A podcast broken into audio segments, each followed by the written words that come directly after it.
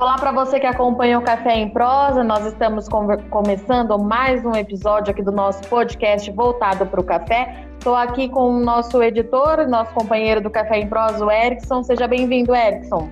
Obrigado, Virgínia. Estamos aqui com mais uma edição do, do, Café em Prosa. Esse que é o podcast voltado para cafés e cafés especiais. E como a gente sempre fala, a gente vai trazer personalidades envolvidas aí com o setor de cafés cafeicultores, uh, produtores, especialistas, mas hoje a gente vai trazer um, uma história um pouquinho diferente, a história do Felipe Liberal. Ele é um dos fundadores de uma empresa de roupas, olha só, uma, e essas roupas, né, camisetas, são inspiradas pelo mundo do café. Felipe, seja bem-vindo aqui ao nosso Café em Prosa Podcast. Muito obrigado. Olá, Virginia. Olá, Erickson. Olá a todos os ouvintes do Café em Prosa. Um prazer estar aqui. Bom, Felipe, vamos começar então pela sua história, né? Uh, como é que foi essa inspiração na sua empresa? Como é que você se envolve com o mundo do, do café? Perfeito. Bom, é, a nossa história é a, a, fundação da Use Café, da marca de roupa Use Café, ela se inicia lá em 2018 comigo, Felipe, e com minha irmã, Milena, que é minha sócia também. Somos irmãos e sócios desde 2018. E a gente, nós não, nós não somos da área de café, não temos formação na área de café, nós não somos, vamos dizer assim, profissionais do café. Porém, nós gostamos muito de café e temos essa, essa relação muito emocional, muito afetiva com a bebida. E isso fez com que a gente pensasse, é, elaborasse uma outra forma de abordar essa bebida, sem ser somente indo a uma cafeteria, tomando o café com um método diferente, mas a gente queria se comunicar com outras pessoas que também gostavam e também tinham essa paixão que a gente tem é, de uma outra forma. E a gente pensou que a roupa poderia ser um excelente canal de comunicação com esse clã, né, com esse grande grupo de pessoas é, que amam e são apaixonados não só pela bebida café, mas por toda a cultura, toda a atmosfera, né? Todo essa, esse significado que essa bebida, como poucas bebidas trazem, né? E aí, lá em 2018, a gente pensou, poxa, por que a gente não criar uma marca de roupa que tenha a inspiração nesta bebida que é tão subjetiva, que é tão conceitual? E aí foi quando veio a ideia, a gente passou nove meses elaborando o que seria essa marca, o que seria a proposta e a essência da marca, até que a gente colocar em prática e lançar. Então a gente teve a ideia em janeiro de 2018 e lançamos a marca em outubro de 2018, que a gente está fazendo dois anos de marca agora em outubro, é, quando a gente é, de fato lançou para o mercado. Né? A gente começou a divulgar no Instagram, começamos muito pequeno, começamos é, é só no Instagram, não tínhamos ponto de venda, não tínhamos nada, e veio e veio todo essa, essa, esse desafio inicial, né, que é o desafio de empreender em algo muito novo, começando do zero e numa área que não é a nossa, né, de, de origem. Eu sou professor de história de formação e minha irmã é fisioterapeuta de formação.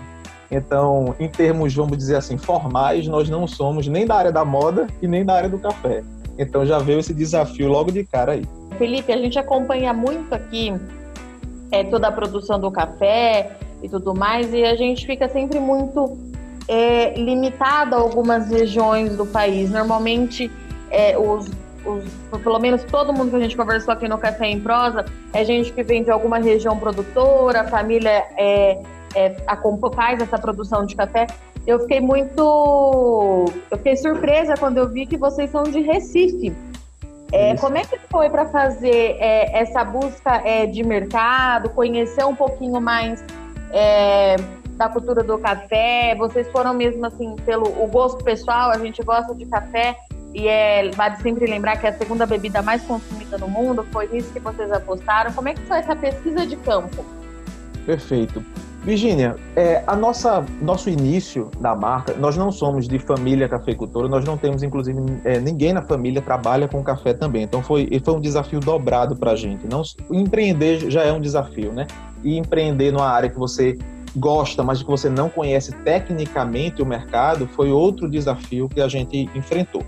Então, é, a grande dificuldade da gente, e aí você já colocou muito bem, nós somos de Recife, nós já temos uma, uma desvantagem, vamos dizer assim, porque nós estamos à margem do Brasil, e aí falando do setor econômico como um todo. Né? O Nordeste ele não é um, uma região privilegiada do, do país Brasil, né? e nós estamos também à margem das regiões cafeeiras principais. Né? O Sudeste é muito forte no café. O Nordeste já é, é, tem as suas, os seus focos de produção, inclusive há uma retomada agora produtiva do café no Nordeste, mas algo muito tímido, algo muito pequeno ainda. Então, a gente apostou muito na cultura e na história que o café tem dentro do Brasil. E principalmente no crescimento do, da apreciação das pessoas, e isso está acontecendo aqui no Nordeste também, pelos cafés especiais. É, os cafés especiais vêm numa crescente, né? É, e isso está acontecendo aqui em Recife muito fortemente e também no Nordeste como um todo, além, obviamente, do resto do país que também vem é, nessa forte adesão ao café especial, né? de conhecer de fato um café de qualidade, conhecer os métodos, conhecer de fato a fundo é, e gostar disso, né? apreciar essa questão, esse, todo esse mundo dos cafés especiais. Então a gente viu que isso era uma crescente e começamos a estudar. Essa, esse, esse dado que você também trouxe é perfeito. A segunda bebida mais consumida do mundo. Isso diz muito sobre muita coisa. Né? Porque uma bebida que só perde para água em consumo é, é, é algo que está de fato no DNA das pessoas. No Ocidente é muito forte, né? no, no, hemisfério ocidental do planeta é muito forte. E no Brasil, a gente tem um café carregado no nosso DNA porque foi, por muito tempo, a história econômica do país, né? carregou a economia do país por muito tempo. Então a gente sentiu esse, essa, essas, essas estatísticas todas a favor e percebeu que também era, era uma oportunidade de mercado. Felipe, é, como você bem disse, né, essas dores de empreender no Brasil, e aí você citou um dado muito importante, né, da, das regiões, não só o Nordeste, né, a região Norte e Nordeste ser meio que marginalizado dentro da nossa economia, e tanto que dentro do tanto que dentro da realidade de e-commerce, né, que é uma modalidade muito forte aí que vocês adotaram, até a logística de norte e nordeste é diferente, né? O frete para norte e nordeste ele é muito mais alto, por exemplo, do que para outras regiões, né? Uh, eu quero saber como que vocês enfrentaram esses desafios, né? Esses desafios do pequeno empreendedor nordestino, já nessa margem da economia, diante uh, desses desafios aí. Perfeito, Edson. É, esse, esse ponto eu acho que é fundamental a gente conversar de fato, porque é, é, a logística no Brasil, ela já a infra, a infra em geral no Brasil, ela não é boa. Né? A gente tem um problema drástico de infraestrutura no Brasil. A gente tem um problema drástico de, de encomendas, de envio de encomendas no Brasil todo. Né? O frete no Brasil é um problema para qualquer região e isso se agrava, sim, como você bem colocou, aqui no Nordeste, né? Porque, por exemplo, hoje nós, nós quando começamos a marca, nosso principal público era Recife. Né? Só que hoje o nosso segundo público é São Paulo. Então a gente tem um, um, grande, um grande problema que é a questão do frete. Né? Então o que é que a gente está fazendo hoje em dia? A gente aderiu ao e-commerce muito recentemente. E eu vou lhe dizer por quê. A gente iniciou a marca e logo depois a gente, a gente conseguiu fechar uma parceria com a grande rede de livrarias aqui do, do Brasil e a gente começou a atender muito fortemente fisicamente essa livraria. E isso foi ótimo para a gente, porque a gente conseguiu chegar em várias capitais do Brasil, Porto Alegre, São Paulo, Ribeirão Preto, já interior de São Paulo aí, Fortaleza, ou seja, a gente, Brasília, a gente conseguiu chegar em, em partes do Brasil que a gente não, não tinha aderência, e as pessoas começaram a conhecer nosso produto aos poucos porque frequentavam a livraria, né, conheciam, olhavam, que legal o produto, via que era de qualidade etc. Quando veio a pandemia, isso agora no primeiro semestre, a gente aderiu ao e-commerce, porque a gente estava deixando para depois, jogando para frente, só que a gente viu, poxa, agora tem que a gente tem que começar a colocar como norte principal da marca a loja online. E aí foi quando a gente sentiu esse peso da logística, né? Quando as, as vendas, as pessoas do sul do Brasil querendo comprar e o frete dando o preço da camisa, né, da camiseta, e as pessoas de São, São Paulo ainda o frete não é tão pesado porque como tem muito fluxo, aí facilita já, a logística já é um pouco melhor. Mas em outras partes do Brasil, o frete fica inviável. Então, o que, que a gente começou a, a focar? Na venda por, por WhatsApp. Porque pela venda no WhatsApp, a gente consegue, de maneira mais personalizada, fazer a venda de mais produtos para aquela mesma pessoa fazendo com que a gente absorva o frete e que não pese tanto na nossa, no nosso custo final daquela venda especificamente. Então a gente está, quando, quando as regiões são muito distantes do ponto de origem nosso aqui, a gente está tentando fazer uma venda mais personalizada, está tentando puxar esse cliente para uma conversa, para tentar fazer uma venda um pouco maior e nem ele sentiu o frete e nem a gente sentiu o custo também de absorver esse frete posteriormente. Então, é, é um problema que a gente está tentando encontrar as soluções por esses caminhos. Né? A venda no WhatsApp, por exemplo, foi algo que cresceu em todos os setores. Né? Eu, eu vi uma matéria recentemente falando sobre isso, como grandes empresas, grandes redes de varejo adotaram o WhatsApp como um outro canal de venda e alguns como principal canal de venda, porque o, o vendedor consegue ali dar uma atenção maior, direta, rápida e fazer a venda muito mais, mais fácil. É, Felipe, eu queria que você contasse um pouquinho como é que é o processo de criação de você. É, é uma responsabilidade sua, uma responsabilidade da sua irmã, vocês conversam juntos, é, pede opinião é, do seu público-alvo, como é que tem, como é que você faz essa criação dessas frases para as camisetas? Ótimo, Virginia, boa pergunta. Nós criamos todas as peças da Use Café, então toda a parte criativa é, é discutida entre nós dois, eu e Milena, e finalizamos o processo criativo e contratamos uma pessoa para executar aquela nossa ideia. Então a gente faz um rascunho de ideação, a gente faz um rascunho no papel e alguém vai finalizar aquela ideia, vai dar, vai dar vida, né? vai dar de fato concretude aquilo que foi rascunhado por nós. No início foi muito de feeling. Né? O início a gente pensou, poxa, a gente conversou com pessoas próximas que gostam de café, o que é que elas de fato gostam de vestir, o que, o que não gostam, o que faz sentido, o que não faz sentido. Né? Foi algo muito do, do tato mesmo, do instinto mesmo. E a gente errou e acertou. Né? Tem produtos que estão até hoje, desde o início da marca, que são um sucesso. A camiseta Café Preto, por exemplo, ela é um sucesso porque ela traz um, um aspecto afetivo, um aspecto histórico, cultural para o Brasil muito forte. E, teve, e tiveram outras peças que não funcionaram e a gente descartou e começou a criar.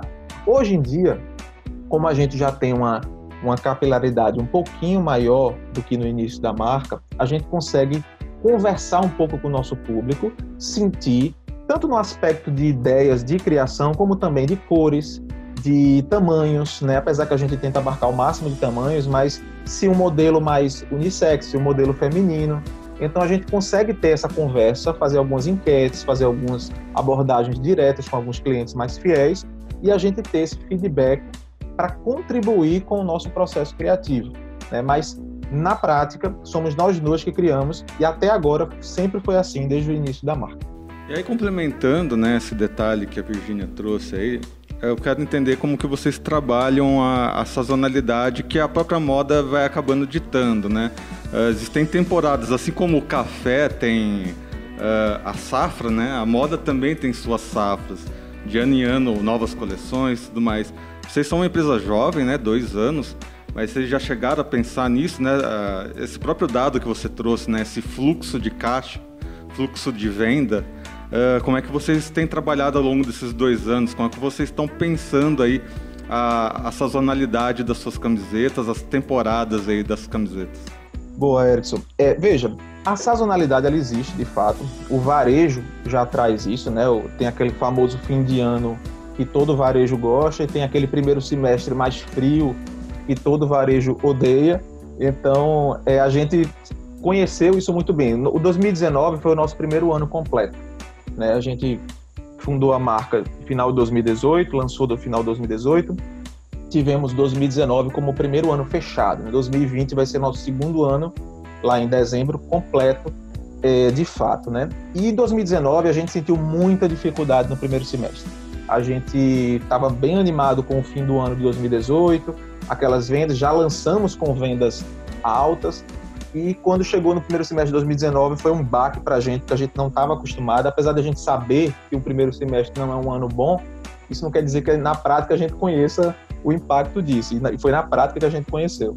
Né? Então, já no, no para o primeiro ano de 2020, a gente tomou algumas precauções, mas também não esperava que fosse tão ruim o primeiro ano de 2020 por conta da pandemia, né? Algo completamente atípico, completamente fora da curva. Mas é, que aí foi como eu falei naquela outra resposta, é, adotamos o e-commerce e criamos alguns métodos. O que, é que a gente tá, fez de principal para driblar essa sazonalidade? A gente começou a fazer um canal de venda de atacado. Então, algumas pessoas chegavam no Instagram conversando: ah, a gente quer comprar para revender, a gente quer comprar para revender. Sejam pessoas físicas ou, ou empresas que chegavam conversando. Gostamos muito da proposta e a gente quer comprar para revender. E a gente deixava um pouco de lado, lá em 2019, essas propostas. Só que quando chegou 2020, a gente começou, de fato, a levar a sério essas pessoas que estavam querendo empreender, querendo revender nossa marca, né? Então, inclusive chegou, nós fizemos uma parceria muito legal com, com uma pessoa chamada Sheila, lá de, de, de Belém do Pará. Então, o Pará foi o primeiro, vamos dizer assim, primeiro ponto nosso de revenda da marca, né? Onde nós vendemos as nossas peças em atacado para ela e ela faz um processo de representação, de revenda da nossa marca lá, lá em Belém do Pará. E está começando a aparecer outras cidades também querendo fazer esse processo. É claro, não é um processo fácil, porque a gente também tem que ter o controle de qualidade do que está sendo feito com a marca lá em outro estado, né? Porque é uma, é uma, venda física, é uma venda presencial. Então a gente tem que ter controle de, de padrão e todos esses aspectos que uma marca tem que ter para poder se manter bem vista e etc. Mas o atacado é uma forma de a gente driblar um pouco essa questão da sazonalidade, porque se um estado não está vendendo bem, o outro talvez esteja. Se um estado não está numa situação econômica legal, o outro estado já está numa situação econômica melhor. Então, vai dando um equilíbrio maior para essa sazonalidade que você bem citou. É, Felipe, hoje vocês trabalham com camisetas, mas há planos é, para expandir para outros produtos? É, para onde que vocês miram crescer é, agora que a camiseta ela já pode ser considerada assim um material consolidado pela marca Use Café? Isso, nós pretendemos sim diversificar os produtos e nosso principal foco hoje é consolidar a marca como uma marca de, de roupa e as pessoas entenderem isso. Um, um ponto interessante que eu não falei lá no, do, sobre a origem da marca é que as pessoas no início não entendiam muito bem quando viam a Use Café. É uma cafeteria, é uma cafeteria que tem roupa, que vende roupa, e a gente demorou muito para consolidar o aspecto que nós somos uma marca de roupa. Nós não somos uma marca de café, nós não somos uma, uma, cafete, uma marca de um coffee shop, não, nós somos uma marca de roupa. E isso a gente hoje já está bem consolidado, porque já saíram matérias falando da marca e etc. Então a gente já tem isso como, como forte, já conquistado, né? E agora o nosso principal ponto é a diversificação de produtos. Né? Alguns produtos que nós pensamos circula aí entre moletões, meias, roupas íntimas, ou seja, a gente tem algumas ideias a, a, de diversificação de produtos que também é fruto de uma consulta, de uma conversa com nossos clientes. Né? Então a gente colheu muitas informações sobre o que é que os clientes da Use Café, que são pessoas que já compraram, voltaram a comprar da marca, querem usar, gostariam de usar com o tema de café. Né? A nossa logo, né, o nosso logotipo, ele é uma chama, né? Então a chama é algo também que traz essa questão da energia, da força, né, do calor. Isso dá para brincar com muita coisa também com esse logotipo. Então, diversificação de produtos é outro ponto é, de norte da gente aí para curto, médio prazo. Em relação a outro ponto importante de curto, médio prazo, que a gente tem, também tem como norte, é parcerias com empresas. Né? Empresas que têm uma, uma apelação voltada, seja direta ou indiretamente com o café, né? desde marcas de café até empresas como, por exemplo, ligadas a livros, ligadas à cultura, ligadas a esses conceitos que estão muito ligados indiretamente ao café. Então, fazer collabs com essas empresas, pensar em parcerias com outras marcas de roupa que queiram fazer um produto em conjunto, né, voltado para o café, seja um produto único, uma linha específica de produtos. Então a gente também está hoje, desde junho de 2020 agora, a gente começou a fazer essa captação e essa conversa com outras empresas para pensar em ações específicas que tragam um branding, um branding legal para a marca e para outra marca também, como também gerar resultado de vendas. Essas questões de branding são interessantes porque realmente, né, quando você usa o nome Use Café, pode acabar remetendo as pessoas a trazerem outras ligações, né, do café. Como você falou, ah, será que é uma cafeteria tudo mais? Uh, além disso, né, encontrar bons fornecedores também, né? Como é que vocês lidaram com essa questão? O branding, você já explicou, mas a manutenção da qualidade, que foi outro ponto que você levantou, né? Foi uma dificuldade encontrar bons fornecedores aí na sua região? Como é que foi esse trabalho? Olha, Erickson, foi nosso primeiro desafio esse. A gente pensou, poxa, falar com o público de café, o público de café é um público exigente. Né? Então a gente precisava fazer algo de qualidade de início. Isso não daria para adiar. Não daria para a gente começar com um produto de média ou de baixa qualidade para depois melhorar esse produto. Pela proposta, pelo modelo de negócio, não funcionaria. Então, a gente, o primeiro desafio da gente foi: vamos encontrar algo de qualidade. A gente também não conhecia nada, então a gente foi cavando mesmo. A gente, eu lembro que eu e minha irmã, a gente foi para o shopping, aquele, um dos maiores shoppings daqui de Recife, e começou a olhar as lojas de roupa que eram roupas que a gente tem como referência de qualidade. E a gente tocava na roupa, olhava e tal, e começava a olhar o CNPJ do fabricante dessas roupas dentro da roupa. Né? E a gente começou a consultar o CNPJ das empresas fabricantes, né, das, das confecções, é, dessa forma. A gente ia olhando na internet, buscando, então a gente conversou com uma, duas, três, quatro, cinco confecções. Aqui em Pernambuco tem um polo têxtil muito forte, né? Aqui no interior de Pernambuco existe uma, um, uma pulsação econômica muito forte em relação à questão têxtil. Então a gente não teve dificuldade de encontrar um, um, um, fabricante de qualidade. A gente só tinha dificuldade de saber qual era esse fabricante de qualidade. Então a gente teve que conversar muito, teve que fazer muitos testes antes, né, com um produto, com outro produto. Então, ia, ia fazendo alguns testes até a gente chegar, não, é esta, é este local que eu vou fazer o corte e a costura, é este local que eu vou fazer a estampa e fazer esse, essa junção de partes, né? Cada, cada local vai fazer uma etapa produtiva até a gente formar o produto pronto para a gente poder lançar para os nossos clientes e ter a satisfação que, graças a Deus, a gente tem hoje que em relação à qualidade a gente não tem do que reclamar desde o início. A gente está com a mesma cadeia produtiva desde o início da marca. Né? A gente, é, se a gente precisar mudar, muito provavelmente vai ser para uma, uma questão de demanda, ou seja, não, não, não dá para não consegue produzir o que a gente está precisando naquele determinado momento. Eu espero que a gente consiga chegar a esse nível de demanda tão alta de, de precisar acrescentar outros fabricantes, né? Então, é, mas assim, a gente teve, teve isso como primeiro desafio e é, foi uma busca nossa, antes de pensar, inclusive, em que modelos a gente ia vender, em cores a gente ia vender, a gente primeiro procurou quem ia produzir, né? a, a indústria que ia produzir. É, Felipe, as peças de vocês, eu estava dando uma olhada aqui, são peças que realmente conversam com a gente, né? É, vocês é, as pessoas mandam sugestões de frase, pedem alguma alguma frase para vocês estamparem, porque eu sei que a rede social, a gente sabe, né, que ela tem essa vantagem de ser uma troca muito direta de contato com o público e a empresa e tudo mais. Como é que vocês lidam com isso nas mídias? Legal, Virginia.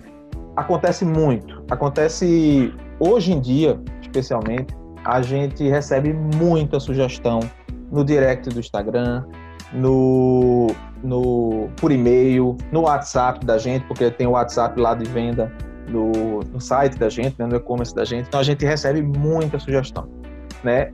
Infelizmente a gente não consegue avançar com essas sugestões porque fica muito complicado. É, às vezes a, a, pessoa não entende muito bem se, ah, se a gente adotar uma criação de um cliente especificamente, ah, mas eu quero sei lá, é, é, não, não, foi assim que eu, que eu sugeri, não ficou do jeito que eu queria, mas é, as pessoas gostam e a gente acha muito legal, a gente adora isso, as pessoas gostam de, de fazer parte da construção daquilo ali. Né? Principalmente as pessoas que admiram a marca, né? Geralmente quem sugere é quem já comprou. Aí diz, poxa, eu adorei essa, mas se tivesse essa com um nome assim, com, com um símbolo tal, e aí fica naquela questão, e a gente acha muito legal, mas a gente não consegue levar à frente essas questões. A gente prefere fazer nossas pró próprias criações, né, fazer algo do zero, do início ao fim, dentro da Use Café, é, por questão de proposta mesmo, questão de estratégia. Né, mas, é, mas a gente recebe muita sugestão, tanto de clientes como de pessoas, de seguidores que chegam na, na marca e como a marca vai ficando cada vez mais conhecida, aí vai, vai aumentando né, esse índice de sugestões, o que é muito legal. Bom, e uma das propostas aqui do site Notícias Agrícolas, a gente acaba sempre analisando com base no mercado de commodities, né? E vocês, como uma empresa jovem, vocês passaram por dois anos muito complicados, né? 2019, que foi um ano de grandes mudanças, né? Mudança de governo, mudança de paradigmas econômicos e tudo mais. 2020 aí com a quarentena, pandemia, discussão sobre saúde tudo mais. Uh, e nesses dois anos que a gente viu também foi que tanto o setor de cafés quanto o setor de algodão, né, que vocês acabam se envolvendo aí, passaram por muitos percalços, né? Ou seja, foi um, uma prova de fogo aí que vocês passaram. Você como empreendedor, né? O que que, o, o que, que você traz desses dois anos que você passou? Né? O que, que você aprendeu como empreendedor e o que, que você evoluiu como empreendedor? Excelente pergunta, Erickson. O, eu estava, quando, domingo agora, domingo passado, eu estava conversando com um amigo e, e ele falou uma coisa muito interessante. Que eu, eu fiz até na, na última postagem que, que eu fiz lá no meu Instagram, eu, eu, eu citei né, o que ele disse. E daqui a 15 anos as pessoas vão perguntar o que, é que você estava fazendo em 2020? E as pessoas e eu vou dizer assim, eu não, né? Todos os empreendedores vão dizer, é, eu estava empreendendo em 2020. O que, o que talvez seja uma das piores coisas para se fazer no ano de 2020 né? Talvez só não seja pior do que ser um profissional de saúde, né? Hoje, que está li, lidando aí diretamente com, com o problema. Mas empreender é uma das piores épocas da história contemporânea para um empreendedor. É, a gente tem poucos episódios na história recente, isso incluindo o século XX, para um empreendedor. Nunca houve uma, uma parada, uma baixa econômica de nível global, de nível homogêneo, como nós tivemos agora em 2020. Então, é um ano de amadurecimento pessoal, profissional, impressionante. É, o que eu senti de amadurecimento como empreendedor, como pessoa, foi algo surpreendente. Né? Foi, foi algo para a gente pensar o que de fato é de valor na, na vida, o que de fato é de valor dentro de um negócio, o que de fato é de valor dentro de um produto, dentro de, eh, quando a gente olha para o cliente, quando a gente olha para os fornecedores, para os parceiros, o que é que de fato existe de valor e o que de fato é bobagem, o que de fato não representa nada. Né? Eu acho que o principal legado desse ano 2020, 2019, como você bem citou, foi um ano difícil, mas nada comparado ao ano 2020. É, foi saber separar o que tem valor e o que não tem valor. Né? Então a gente a gente estava vivendo uma fase no mundo, né, Brasil, de muito artificialidade, de, de, muito, de muito devaneio até. Né? E a gente meio que botou o pé no chão e disse, poxa, isso aqui não representa absolutamente nada. Claro, nem todo mundo, né? Mas eu acho que boa parte das pessoas conseguiu fazer essa divisão do que é importante e o que não é importante numa, na vida e, e, nos negócios e na, na carreira profissional. Então, eu acho que para mim esse é o grande legado. Em relação à baixa no setor cafeiro e no setor de algodão, a gente sentiu fortemente nossos custos aumentaram cerca de 20% a 25% é, no nosso custo de produção, né, compra de malha e etc. É um custo altíssimo, a gente não consegue repassar esse custo para o nosso cliente. Então, a gente tem, vai ter, a longo prazo, uma perda é, por conta desse aumento e dessa grande dificuldade que o setor de algodão sofreu especificamente aqui no Café em Prosa, a gente sempre tenta é, juntar um pouquinho dos dois mundos, é o lado urbano e o lado de quem está no campo, é, que é muito importante para a gente. É, eu queria saber se depois que você começou a fazer as camisetas voltadas para o café, aumentou é, a sua curiosidade para saber como é que é essa produção é, no café no Brasil, que eu gosto sempre de destacar aqui que a gente tem o título de maior produtor e maior exportador é, do mundo. Se, teve, se, se aguçou a sua curiosidade em saber como é que é a vida no campo. É, aqui no Café em Prosa a gente tenta sempre fazer essa junção para atrair é, os dois públicos, mostrar um pouquinho de cada lado. É, como é que foi para você? Aumentou essa sua curiosidade? É, você descobriu muita coisa? É, como é que tem sido? Excelente pergunta, Virginia. Muito, aumentou muito. Eu, eu e minha irmã, é, como eu disse, apesar de gostarmos muito de café, nós não éramos imersos ao mundo do café. E isso fez com que a gente começar a, a falar de café, abordar o café dessa forma. Muitas pessoas que estão, estavam inseridas há muito tempo no mundo do café começaram a conversar com a gente. Isso fez com que a gente, primeiro, adentrasse a esse mundo de uma maneira muito mais técnica, e aí falando especificamente da bebida, falando especificamente da, do café de qualidade, né? Eu sei que café de qualidade é algo um pouco subjetivo, mas a gente sabe que existe o café de qualidade e o café que não é de qualidade, né? Isso, isso, é, isso é óbvio. Até dentro dos cafés tradicionais existe o café de qualidade e o café que não é de qualidade. Então, é, a gente começou a adentrar e conhecer muito mais tecnicamente esse mundo. E a gente começou, inclusive, a conhecer pessoas que estão produzindo café no campo, na área rural, aqui de Pernambuco. Né? Que é algo que está, como eu falei lá também no início, é algo que está ressurgindo, né? Aqui na cidade de Triunfo, ou seja, tem vários, vários pontos aqui no Nordeste que estão voltando aos poucos à produção mais forte, assim, de, de café. E isso fez com que a gente conhecesse essas pessoas, é, é, entendesse melhor esse mundo que a gente não está inserido. A princípio, nós não estamos inseridos nesse mundo do campo.